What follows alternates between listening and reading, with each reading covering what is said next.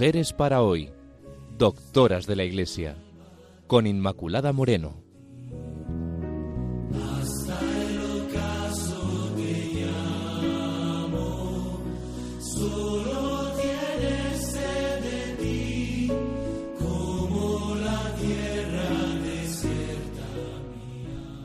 Queridos amigos de Radio María, bienvenidos al programa Mujeres para hoy.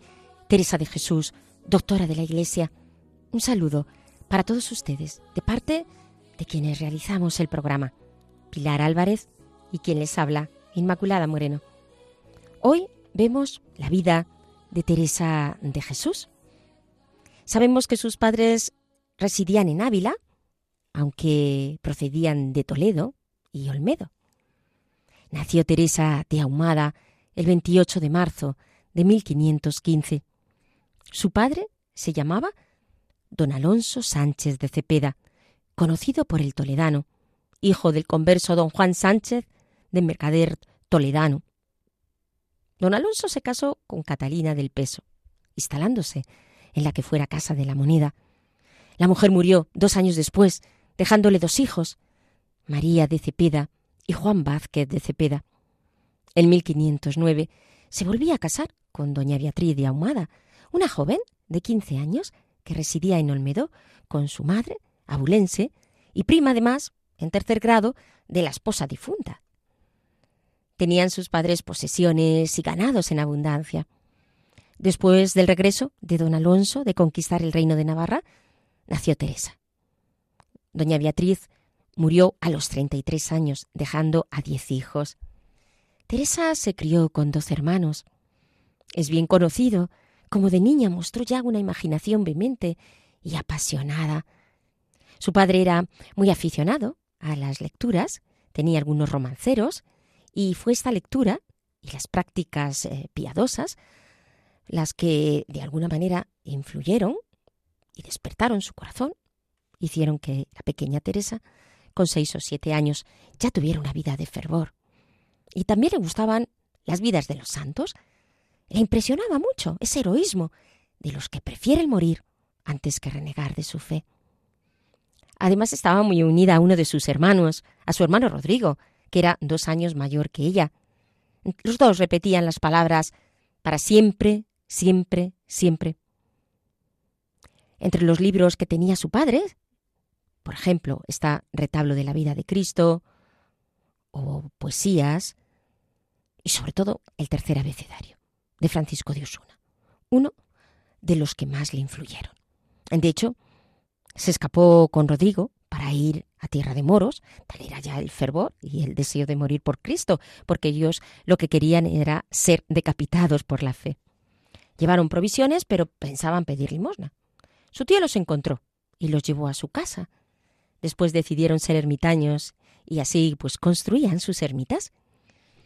La santa, con esa espontaneidad que le caracteriza, escribe así en el libro de la vida cómo fue esta etapa. Capítulo 1, los puntos del 4 al 8. Tenía uno casi de mi edad. Juntábamos entre ambos a leer vidas de santos, que era el que yo más quería, aunque a todos tenía gran amor y ellos a mí.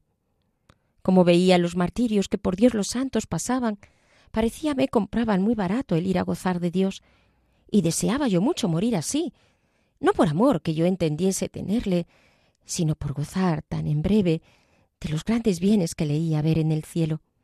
Y juntábame con este mi hermano a tratar qué medio habría para esto. Concertábamos irnos a tierra de moros, pidiendo por amor de Dios para que allá nos descabezasen, y paréceme que nos daba el Señor ánimo en tan tierna edad. Si viéramos algún medio, sino que el tener padres nos parecía el mayor embarazo. Espantábamos mucho el decir que pena y gloria era para siempre en lo que leíamos. Acaecíanos estar muchos ratos tratando de esto y gustábamos de decir muchas veces para siempre, siempre, siempre.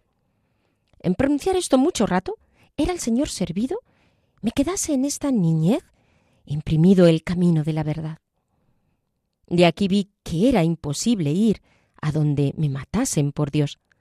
Ordenábamos ser ermitaños, y en un huerto que había en casa procurábamos, como podíamos, hacer ermitas, poniendo unas pedrecillas que luego se nos caían, y así no hallábamos remedio en nada para nuestro deseo, que ahora me pone devoción ver cómo me daba Dios tan presto lo que yo perdí por mi culpa. Hacía limosnas, como podía, y podía poco. Procuraba soledad para rezar mis devociones que eran hartas, en especial el rosario, de que mi madre era muy devota, y así nos hacía hacerlo. Gustaba mucho cuando jugaba con otras niñas hacer monasterios, como que éramos monjas, y yo me parece deseaba serlo, aunque no tanto como las cosas que he dicho. Acuérdame que cuando murió mi madre, quedé yo de edad de doce años, poco menos.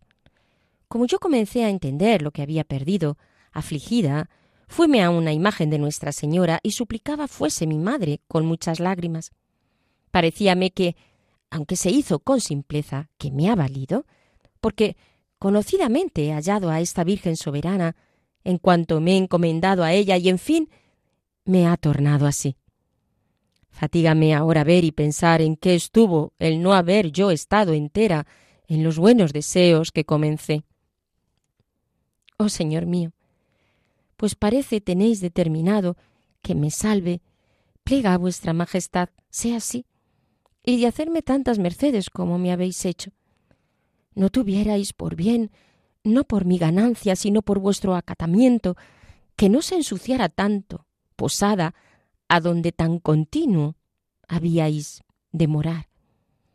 Fatígame, Señor, aún decir esto, porque sé que fue mía toda la culpa, porque no me parece os quedó a vos nada por hacer que desde esta edad no fuera toda vuestra.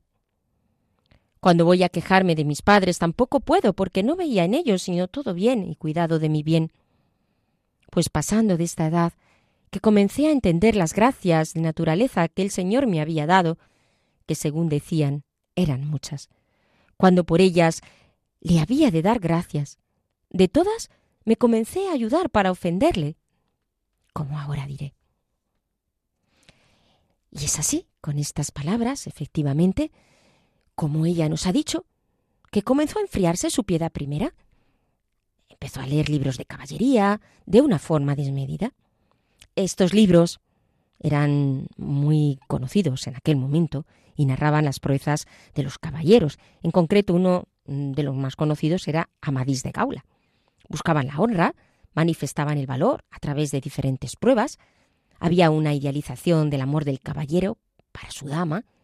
Era un amor cortesano, al servicio de la dama, donde incluso podía haber relaciones sexuales fuera del matrimonio, aunque al final, eso sí, terminaban por casarse.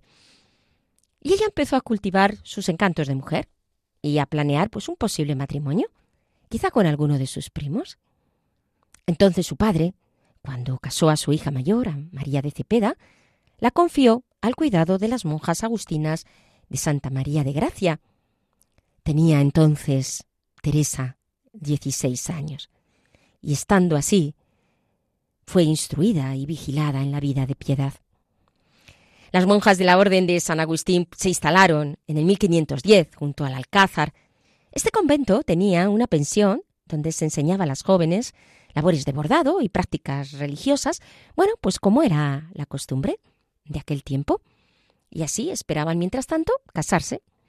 En el 1514 entró como monja María de Briceño, una mm, religiosa que caló profundamente en Teresa.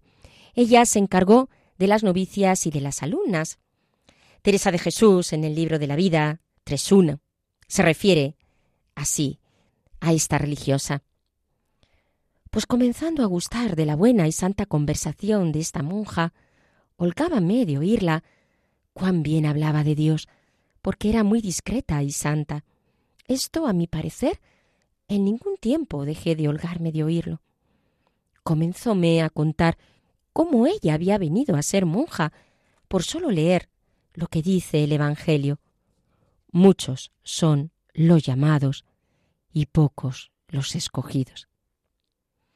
Esta influencia, que fue muy positiva para Teresa y para su vida espiritual, la marcó. Pasó en este convento unos 18 meses. Poco a poco la fe se fue fortaleciendo en Teresa. Se plantea el tema de la vocación y empieza esa lucha de cuando tenemos que decidir y el combate entre nuestro yo y, esa, esa decisión, esa llamada. Afectada por una enfermedad, marcha con su hermana para recuperarse. Sigue leyendo buenos libros, como por ejemplo las epístolas de San Jerónimo. Es una, un libro donde se evoca los casos de conciencia, donde eh, se ofrecen diversos temas espirituales, como era en la realidad de su época. Teresa pudo volver al hogar paterno y allí estuvo tres años como ama de casa, hasta que por fin decidió ser monja.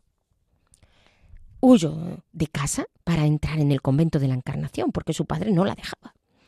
Una vez se ve que tomó la decisión, pues la tomó con todas las consecuencias. Y fue duro, fue muy duro para ella. De hecho, lo expresa de esta forma. Cuando salí de casa de mi padre, no creo será más el sentimiento cuando me muera. Así lo expresa, digo, en el libro de la vida 4.1. Don Alonso lo aceptó, resignado. Acabó por dar su licencia y una espléndida dote, con celda propia, entre otras cosas. Y al año siguiente tomó el hábito. Ella se entregó con toda su alma a aquella vida. Lo expresa también en el libro de la vida y dice que se sentía muy feliz del estado que había elegido. En tomando el hábito, luego me dio el Señor a entender cómo favorece a los que se hacen fuerza para servirle, lo cual Nadie no entendía de mí sino grandísima voluntad.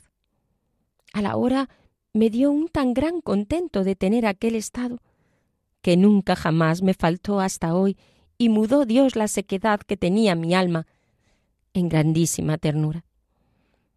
Dábanme deleite todas las cosas de la religión, y es verdad que andaba algunas veces barriendo en horas que yo solía ocupar en mi regalo y gala, y acordándoseme que estaba libre de aquello me daba un nuevo gozo que yo me espantaba y no podía entender por dónde venía. De esta manera, Teresa se dio a las penitencias, a la oración, cayó su salud con una extraña enfermedad de nuevo. Tuvo que salir del convento y su tío la prestó el tercer abecedario de Francisco de Osuna. Este franciscano uno de los más fecundos escritores del siglo XVI, que vivió como fraile reformado en un ambiente de soledad, silencio, de vida ascética. El tercer abecedario es un manual, por excelencia, de la vía del recogimiento, que si bien no inventada por Osuna, pero sí que ha constituido una de las manifestaciones más profundas tanto de la Reforma española como de su mística. Es un documento de primer orden para conocer la historia de la oración metódica y los movimientos y las corrientes espirituales del siglo XVI. En esta obra pone su empeño en hacer ver la importancia de la interioridad y de su papel en la unión de amistad entre el hombre y el Creador.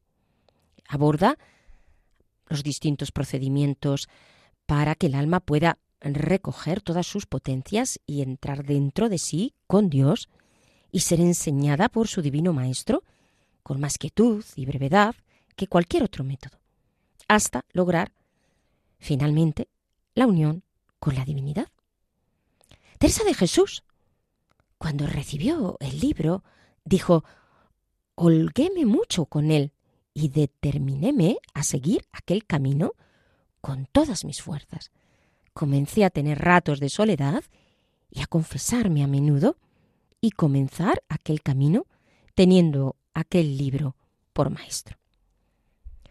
De esta obra, Teresa asimiló una terminología específica para expresar las experiencias místicas propias y ajenas, como por ejemplo, en el propio, muy propio del vocabulario teresiano, Mercedes, huerto, quietud, regadillo, castillo interior, por no hablar de toda la simbología animal de abejas, palomas y conceptos y temas doctrinales como la humildad, el desasimiento o la amistad con Dios.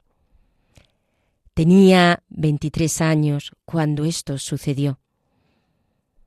Fue el caso entonces que ella se confesaba con un sacerdote que estaba con una mujer y se lo confesó a ella, este sacerdote, al ver a esta joven monja tan fervorosa. La santa logró que entregara el idolillo que aquella mujer eh, le había hecho, porque le había hecho un amarre, pero la enfermedad en Teresa iba más. A pesar de que ya vemos cómo es en este caso, en esta anécdota mm, de su vida, que ella ya tenía esa vida de fervor profunda, sin embargo Dios la seguía también purificando a este nivel físico. Enfermaba tanto y enfermó tanto que la tuvieron por muerta. Vamos, que llegaron hasta amortajarla. Y la querían enterrar. Pero su padre se opuso. Y despertó Teresa, delirando. Fue llevada a su convento, encogida, sin poder mover más que la mano derecha, y así pasó más de tres años hasta que pudo caminar, aunque las consecuencias de esa enfermedad las pasó durante toda su vida, porque no gozó precisamente de una buena salud. Tenía continuamente catarros, migrañas, fiebre, dolores de garganta, de hígado, de estómago, de riñones, de corazón. En sus propias palabras, además, ella dice que tenía miedo a la muerte y que sólo ese miedo a la muerte desapareció con las gracias místicas.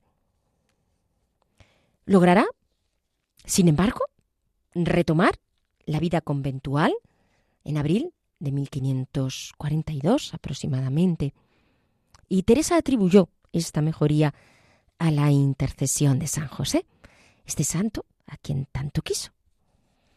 Entonces, se traslada de la enfermería a una habitación normal y empieza su crisis espiritual. Llegó a dejar la oración hasta tal punto, llegó esta crisis, y así entendió pues la gran tentación en la que había caído. Lo dice ella también en el libro de la vida 7.11. Ya después yo andaba tan destruida y sin tener oración, como veía pensaba que era lo que solía, no lo pude sufrir sin desengañarle, porque estuve un año y más sin tener oración, pareciéndome más humildad. Y esta, como después diré, fue la mayor tentación que tuve, que por ella me iba a acabar de perder, que con la oración un día ofendía a Dios y tornaba a otros a recogerme y apartarme más de la oración. En el libro de la vida 8.7 dice, Hartas veces no sé qué penitencia grave se me pusiera delante, que no la acometiera de mejor gana que recogerme a tener oración. Y es cierto que era tan incomparable la fuerza y la tristeza que me daba en entrando en el oratorio, que era menester ayudarme de todo mi ánimo, que dicen no le tengo pequeño, y se ha visto me lo dio Dios harto más que de mujer para forzarme. Así, Santa Teresa fue poco a poco purificada, porque el Señor tenía pensado para ella una santidad excelsa.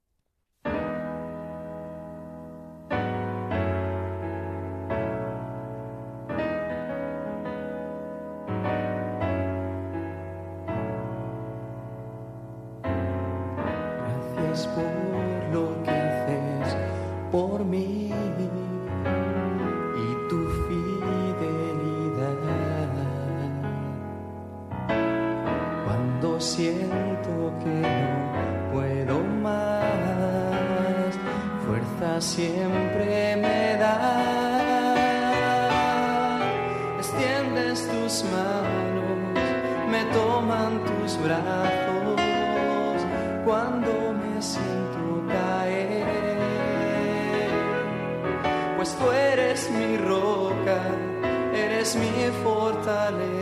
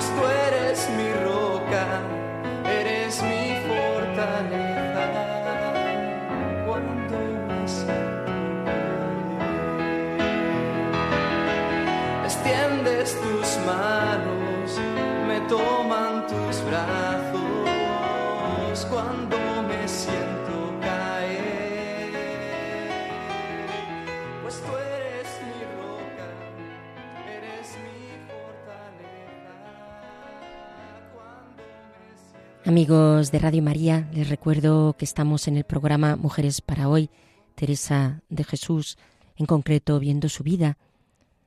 Los que participamos del programa, Pilar Álvarez Inmaculada Moreno, les agradecemos que estén ahí, en las ondas de Radio María. Continuamos. Habíamos visto cómo fue dejando la oración y cómo comprendió que aquello era una gran tentación.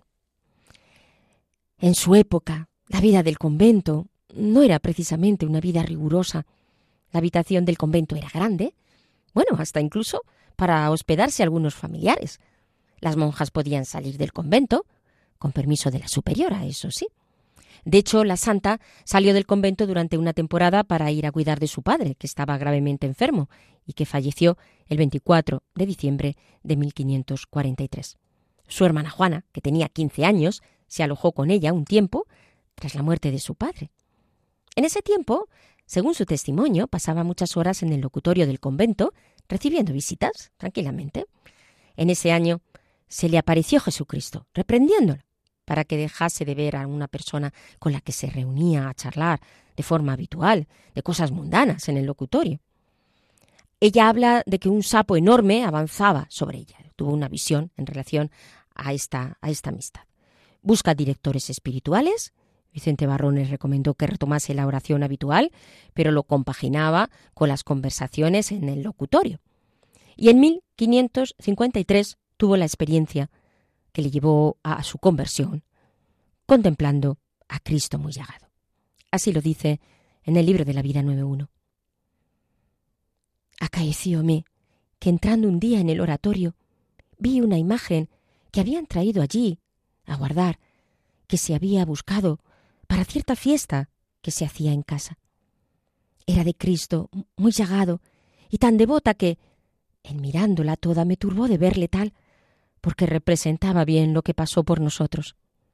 Fue tanto lo que sentí de lo mal que había agradecido aquellas llagas que el corazón me parece se me partía, y arrojóme, cabe él, con grandísimo derramamiento de lágrimas, suplicándole me fortaleciese ya de una vez para no ofenderle. Era yo muy devota de la gloriosa Magdalena, y muy muchas veces pensaba en su conversión, en especial cuando comulgaba, que como sabía, estaba allí cierto el Señor dentro de mí. Poníame a sus pies, pareciéndome no eran de desechar mis lágrimas, y no sabía lo que decía, que harto hacía quien por sí me las consentía derramar, pues tan presto se me olvidaba aquel sentimiento y encomendábame a aquesta gloriosa santa para que me alcanzase perdón. Mas esta postrera vez de esta imagen que digo me parece me aprovechó más porque estaba ya muy desconfiada de mí y ponía toda mi confianza en Dios. Paréceme, le dije entonces, que no me había de levantar de allí hasta que hiciese lo que le suplicaba. Creo cierto me aprovechó, porque fui mejorando mucho desde entonces. Así fue, desde aquel momento, cuando ella iba a cumplir treinta y nueve años de edad, empezó realmente a tener una conversión mayor y una entrega mayor al Señor. Su yo, que estaba ahí, apresado eh, en el egocentrismo, quedó liberado después de aquella experiencia, comprendiendo que todo aprovecha poco si uno está encerrado en sí y que solo esa salida de sí hacia Cristo es lo que nos hace libres y nos hace verdaderamente santos. Y ella se siente desde aquel día una mujer nueva, sentía tan viva la presencia de Dios, que aunque no pudiera verla con los ojos del cuerpo, la vislumbraba en el centro de su alma, a través de su imaginación, de su inteligencia, de toda su persona. Fue en la cuaresma de 1554 cuando Teresa lee las confesiones de San Agustín de Hipona, también otro libro que la influye mucho en su espiritualidad. Tras esto, volvió a realizar habitualmente los ejercicios espirituales que había abandonado, como la meditación. En 1555 toma la decisión de llevar una vida espiritual mucho más estricta, mucho más entregada. De nuevo tiene una caída por su enfermedad, pasará por ello un tiempo en casa de un pariente, después lo hará en casa de doña Guiomar de Ulloa, hija del capitán Pedro de Ulloa, quien tras la muerte de su marido le ofreció quedarse en su casa, donde permaneció la santa hasta el 1558. También en esos momentos la Compañía de Jesús fundó en Ávila un colegio y Teresa habló con varios jesuitas. Diego de Cetina fue su confesor, también Juan de Prádanos. Y bajo su dirección, Teresa alcanzó el desposorio espiritual, donde los sentimientos que antes reaccionaban a lo emocional se sintieron desatados como si fuera una fuerza incontenible que viene de dentro y que se expande hacia afuera, hacia los demás, escapándose de su interior, de tal manera que vuela interiormente, sin ataduras. Una voz, dice ella, le decía, ya no quiero que tengas conversación con hombres, sino con ángeles. Y así, realmente empezó a despertar a un amor mayor. A finales de 1558 fue Francisco de Borja quien la confirma en el hecho de que debía de asirse a la humanidad de Cristo y la invita a no resistir a Dios, es decir, a no resistirse a Dios frente a todas aquellas mercedes y gracias que estaba recibiendo.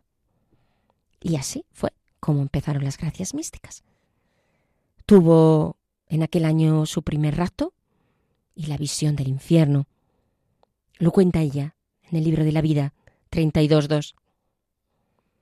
Mas sentí fuego en el alma que no puedo entender cómo poder decir de la manera que es. Los dolores corporales tan insoportables que con haberlos pasado en esta vida gravísimos y según dicen los médicos, los mayores que se pueden acá pasar, porque fue encogérseme todos los nervios cuando me tullí, sin otros muchos de muchas maneras que he tenido, y aun algunos, como he dicho, causados del demonio, no es del todo nada en comparación de lo que allí sentí, y ver que habían de ser sin fin y sin jamás cesar. Esto no es pues nada en comparación del agonizar del alma, un apretamiento, un ahogamiento, una aflicción tan sensible y con tan desesperada y afligido desconcierto que yo no sé cómo lo he encarecer.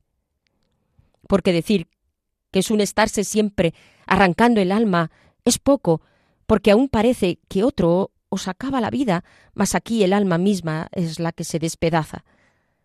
El caso es que yo no sé cómo encarezca aquel fuego interior y aquel desesperamiento sobre tan gravísimos tormentos y dolores. No veía yo quién me los daba, mas sentíame quemar y desmenuzar, a lo que me parece, y digo que aquel fuego y desesperación interior es lo peor. Dios daba a Teresa gracias y visiones también incluso sobre los demonios, con el fin de indicarla la situación de las almas y de darla fervor para evangelizar.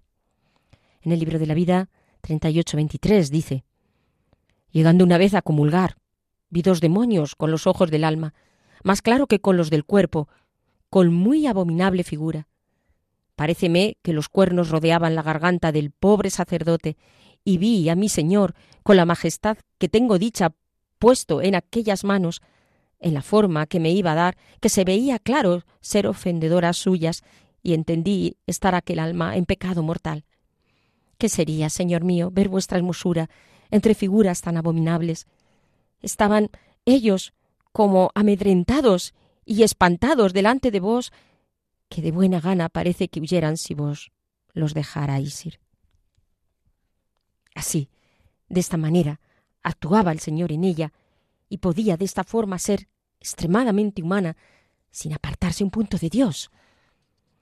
Después Tomó por confesor en el 1559 a Baltasar Álvarez, que era maestro de novicios de los jesuitas, quien fue su confesor hasta el 1562, que hizo sufrir mucho a la santa, diciéndola que aquello no era de Dios, y ella no podía dudar de que era de Dios, y la decía que era obstinada. Sus confidencias además no eran guardadas, murmuraban sobre ella. Sin embargo, San Pedro de Alcántara dictaminó que eran de Dios. Andad, hija, que bien vais. Todos somos de una librea cosa más verdadera o, o no podía haber, ni que tanto pudiese creer. Pero Dios nunca la deja. Frente a todas estas luchas y batallas interiores y espirituales, sigue confirmándola y de esta manera le otorga la gracia maravillosa de la transverberación.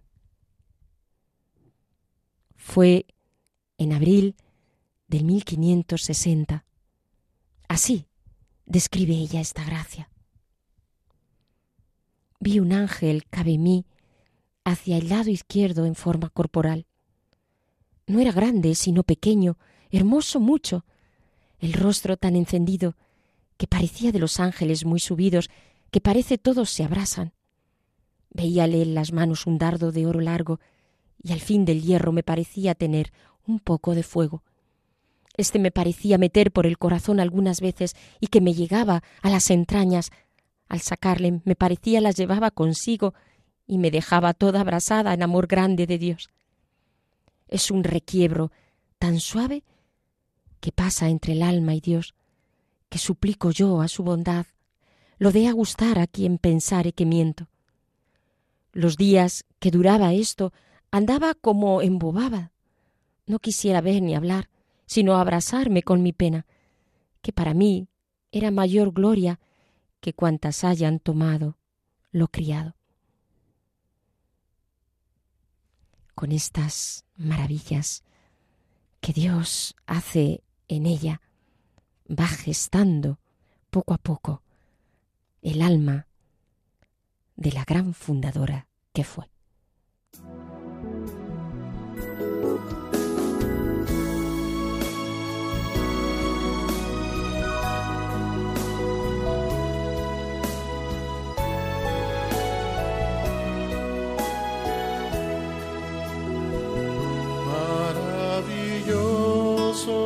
Jesús es para mí, más dulce que la miel que emana del panal. Maravilloso Jesús es para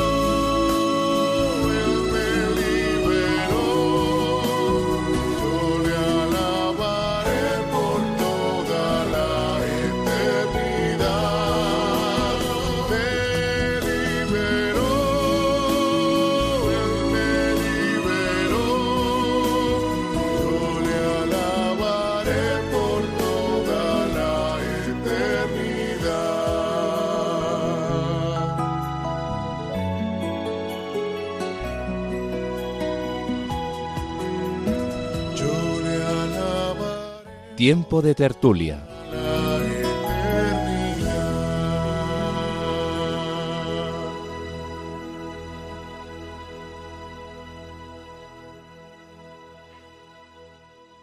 Queridos amigos, pues empezamos con esta parte del programa que es la tertulia.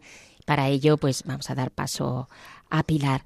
Pilar, cuéntanos qué te ha sugerido toda esta parte de la vida de, de Santa Teresa. Todavía ya sabes que nos falta la época de las fundaciones y todos los avatares por los que fue pasando nuestra querida Teresa de Jesús, pero esta parte ya de infancia, juventud y esta, esta conversión fuerte que tuvo y que fue para ella definitiva a la hora también de entregarse todavía con más hondura al Señor. Bueno, Inma, pues realmente yo creo que es un programa mm, pues muy rico porque tiene muchas cosas de, la infancia de Teresa, la importancia para ella de nacer en una familia cristiana, una familia donde se vivía de verdad la honradez, el sentido profundo de lo que es ser cristiano. Como este periodo que llega pues hasta los 12 años, cuando muere su madre, la importancia que esto tiene también para ella y cómo esta entrada también en la adolescencia también marca otra, otra etapa de su vida. Eh, hasta los 16 años, cuando su padre la lleva al convento de, de las Madres Agustinas. Y mm, también la importancia que tiene el año y medio que pasa ahí, la figura de María de Briceño, como tú nos has señalado antes, eh, me ha resultado también importante eh, desde los 12 hasta los 16 años ese periodo como de despiste, donde ella empieza a pensar en otras cosas, planear un matrimonio, etcétera. Y cómo luego ya después a la salida de, del convento de las Agustinas por caer enferma, como, como ese tiempo a ella le ha hecho pues reflexionar y otra vez volver a, al principio.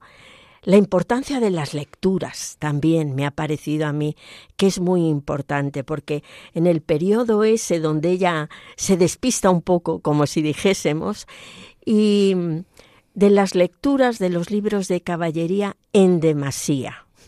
Y eso a mí me parece que es una llamada de atención porque cuando nosotros hacemos en demasía cosas que no son especialmente malas o negativas, pero claro, ese en demasía supone una cantidad de tiempo dedicado a algo que no merece la pena, que no tiene fundamento.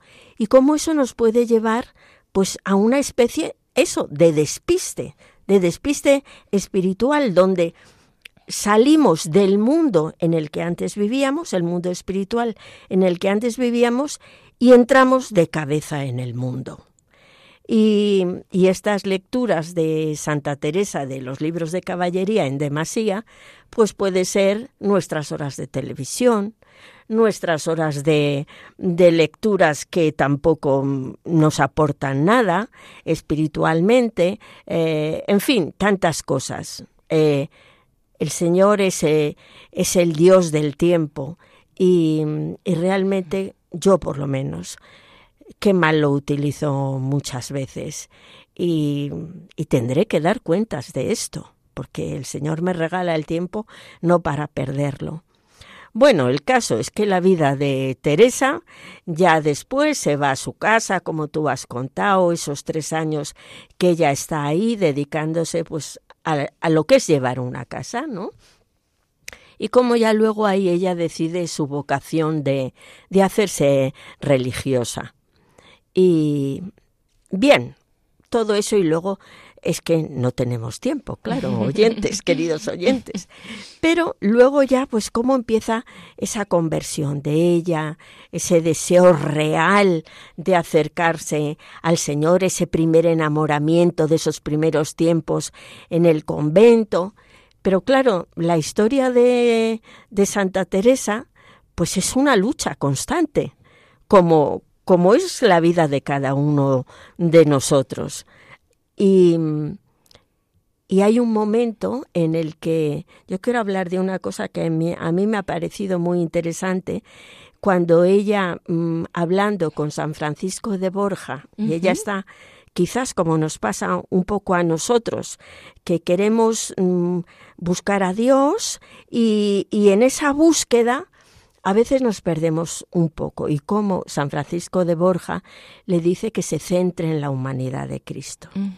A mí esto como que me ha, me ha llamado, porque muchas veces nosotros salimos a la búsqueda del Señor con toda nuestra buena intención, pero queremos hacer tantas cosas y buscarle de tantas maneras diferentes, porque hemos oído esto en este sitio y hemos leído lo otro.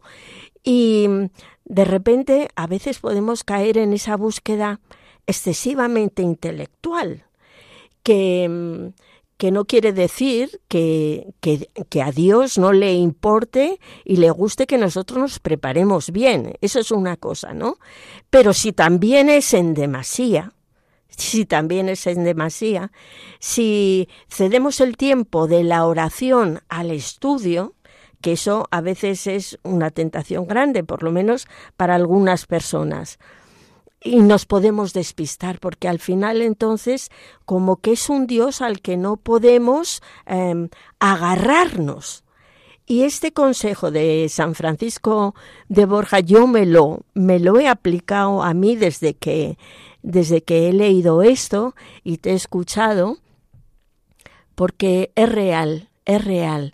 Buscar la humanidad de Cristo te ayuda a centrarte, te ayuda a no perderte en, no en discusiones, pero en búsquedas de detalles que a lo mejor no tienen tanta importancia.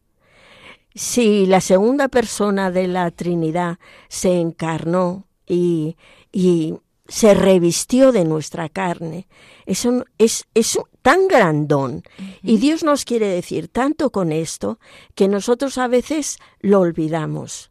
Bueno, pues el centrarse en la humanidad de Cristo para Teresa fue la maravilla de las maravillas. Ese enamoramiento, porque claro, de un concepto tú no te puedes enamorar, pero de la persona, de la persona, humana y divina, sí que te puedes enamorar. Y yo creo que, que ahí está la clave después de lo, todo lo que va a cometer Teresa. Luego, agarrarse a la humanidad de Cristo, yo creo que es una buena receta que le da a San Francisco y que nos la podemos apropiar cada uno de nosotros. A mí, por ejemplo, en mi vida espiritual, mm, me ayuda mucho porque cuando a veces estoy así en una época de frialdad o de, no sé, como de despiste, pues em, recordar esto me hace bien. Por ejemplo, cuando yo rezo la coronilla de la misericordia de Santa Faustina, me estoy agarrando a la humanidad de Cristo. Y, y cuando, ¿por qué? Yo pienso muchas veces, porque por ejemplo el, corazón de Jesús se ha manifestado, Jesús con la devoción del corazón, de su corazón, se ha manifestado bastantes veces. Pues es una llamada también a agarrarnos a la humanidad de Cristo, que es su manera de, de pensar, de, de, vivir, de sentir. Eh, el que no vive como vivió Cristo, nos dice San Juan, se está alejando de la verdad. Entonces, eh, pues no sé, a mí esto me ha parecido muy interesante. De hecho, la verdad, Pilar, es que eso es fundamental, porque luego vemos, por ejemplo, en la obra de Santa Teresa, como lo que ella transmite es este amor a la humanidad de Cristo. Y al transmitir este amor a la humanidad de Cristo, donde su corazón estaba anclado en realidad, pues también toda su obra, la obra del Señor, a través de ella, por supuesto, pues se llena de este humanismo eh, cristiano, de tal manera que no se deja llevar por las exageraciones ni desde el punto de vista penitencial, eh, como había en otros casos otras líneas de espiritualidad, vamos a llamarlo así, que diferían, como por ejemplo la de la ermitaña Cardona, que luego aparecerá también en, en, la época de las fundaciones, precisamente porque ella tiene muy claro desde esta humanidad de Cristo también lo que significa eh, la perspectiva del hombre y de lo que significa también mm, que Dios se hace hombre y por lo tanto toma todo lo que es eh, el hombre sin rechazar lo que hay en él, sino asumiendo todo lo que significa lo humano. Y esto va a ser una característica fundamental, que lógicamente con esta experiencia que tú está señalando, viene esas consecuencias que se manifiestan igualmente en su obra de, del Carmelo, ¿no? Y también ahí ha señalado cosas que yo creo que son de mucha actualidad. Por ejemplo, lo de la familia eh, cristiana pues es que sigue siendo fundamental tener una familia cristiana donde van a surgir las vocaciones, que no sea realmente en una familia cristiana. Es un, un padre que, que, cuida de su hija y que cuando ve que se despista, como fue en el momento de la adolescencia, que igual pues es un momento donde se necesita muchísimo el apoyo de los padres, porque a veces pues los padres piensan que porque son adolescentes, porque ya pues no los tienen que dar de comer o no los tienen que cambiar o, no tienen esta necesidad de que cuando son pequeños, sin embargo, les necesitan más que nunca aunque ellos lo manifiesten de otra manera, para que estén ahí, para que se les ponga límites, para que se esté vigilando hacia dónde ellos pueden ir encaminando su persona, los valores.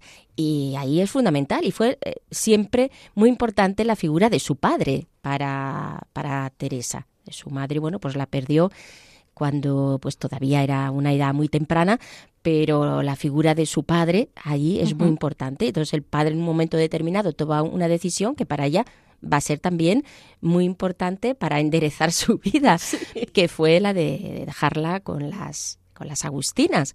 Y luego cómo Dios la va cuidando, cómo Dios la va preparando, cómo mm, va poniendo, como vemos también en, en nuestras propias vidas, como Dios nos cuida, nos lleva, nos guía. Eh, cuando nos vamos a torcer, ahí pues pone a la persona adecuada para decir, eh, cuidado, como es María de Briceño, que debía de ser una gran, una gran monja, puesto que ella pues vio, vio ahí una hondura y una profundidad y, y una referencia en una época como es la adolescencia, que se necesitan muchas referencias y que a veces, por ejemplo, pues los chicos de hoy no las tienen. No quiero decir que no las haya, pueden tenerlas, pero les falta referencias fuera de, del hogar. Y esas referencias, el adolescente que las busca fuera, ya no las busca dentro del hogar, porque hay una especie de rebeldía frente al hogar paterno, pues al buscarlas fuera, si esas eh, no las encuentra, también eh, le va a definir su vida, la importancia de otras personas en la iglesia, pues es un catequista, un sacerdote, un profesor o una profesora, estas referencias de iglesia donde también uno va entendiendo dónde está Dios y cómo Dios le va guiando. Desde luego, Dios la, la cuidó y ella ve esa mano, eh, lo expresa muy bien en el libro de la vida, ve esa mano de Dios que va siempre en ella haciendo su obra y cómo a pesar de sus, sus despistes, pues eh, Dios la va, la, va guiando, sino en medio de la, esa enfermedad horrible por la, que, por la que pasó, porque también hay que tener en cuenta, para mí esto es admirable, como en medio, porque ella nunca tuvo una buena salud, y cómo pudo llevar ese, ese ritmo de vida, por decirlo así, en el mejor sentido, ¿no? En este sentido espiritual, tan fuerte, tan fuerte, especialmente en la etapa de las fundaciones, para, para llevar a cabo pues esta obra que Dios la encomendaba en medio de muchos achaques, porque cuando uno está enfermo es que no tiene ganas de nada, ¿no? Pues déjame a mí aquí tranquilo y ya hablaremos más tarde, pero tener que convivir con todos esos achaques que continuamente, por llamarlos de alguna manera, pero dolores a veces muy importantes que ella, eh, que ya padeció durante toda, toda su vida. Como Aparece también eh, líneas que eh, van a, aparecer luego también en, su vida y que ya en este momento están ahí, claro, como germen de la, de la santa que Dios quiso, quiso hacer de, ella, ¿verdad? Sí, sí, efectivamente lo de las enfermedades es una cosa que mm, llama muchísimo la atención, como a pesar de estas enfermedades graves que la dejaban pues totalmente fuera de combate, ¿eh? cuando estuvo aquellos tres años paralizada, cuando vuelve al convento que solo puede mover la mano derecha, ese dolor que ella describe también de todos los nervios encogidos, que después cuando Dios le, le hace ver otras cosas, cómo ella lo sabe eh, todo llevar desde lo que Dios la muestra para nuestro bien. Sí, realmente Dios es, eh, es poderoso y cómo elige y capacita a las personas.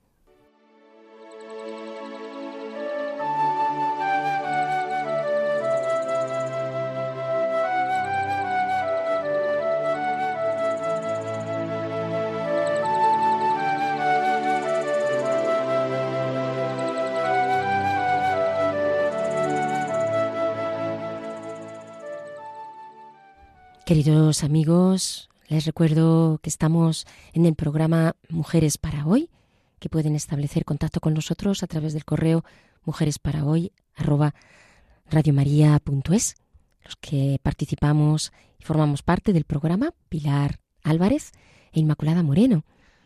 Agradecemos a Pilar Álvarez su apoyo siempre en este programa y especialmente su intervención en la tertulia.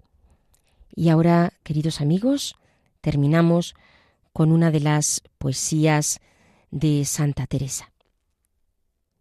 Cuán triste es, Dios mío, la vida sin ti.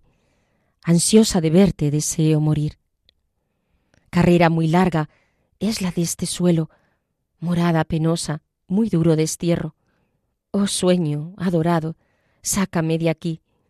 Ansiosa de verte, deseo morir. Lúgubre es la vida, amarga en extremo, que no vive el alma que está de ti lejos. Oh dulce bien mío, que soy infeliz, ansiosa de verte, deseo morir. Oh muerte benigna, socorre mis penas, tus golpes son dulces que el alma libertan. Qué dicha, oh mi amado, estar junto a ti, ansiosa de verte, deseo morir.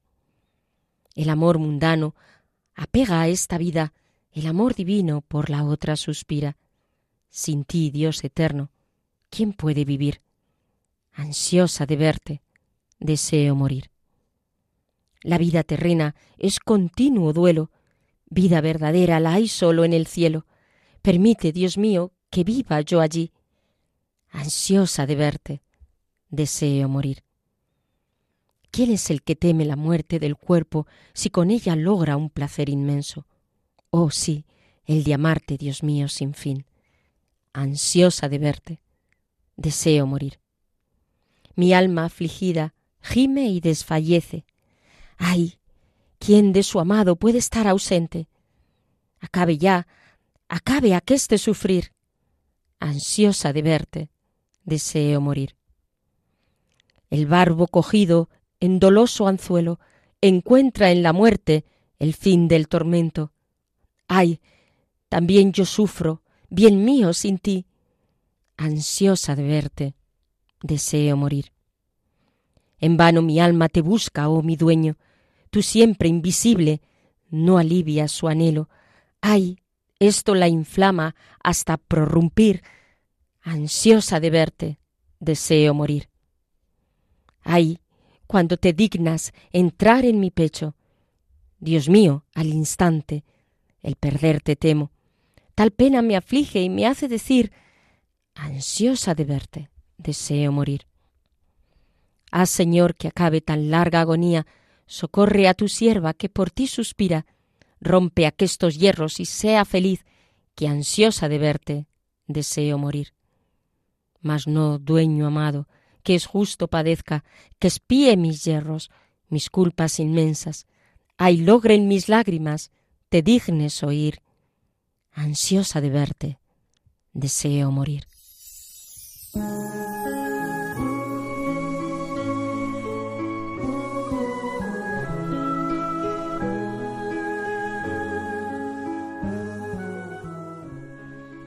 Queridos amigos, ahora sí, con esta poesía teresiana, nos despedimos. Les esperamos en el próximo programa. Nos ha dejado la Santa inflamados de estos deseos de Dios.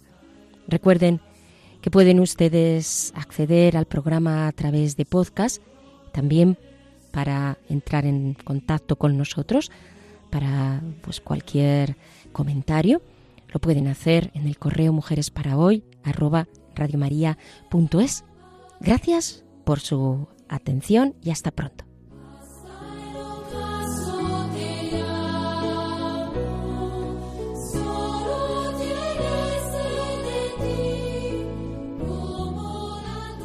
Y así termina Mujeres para hoy, doctoras de la Iglesia, con Inmaculada Moreno.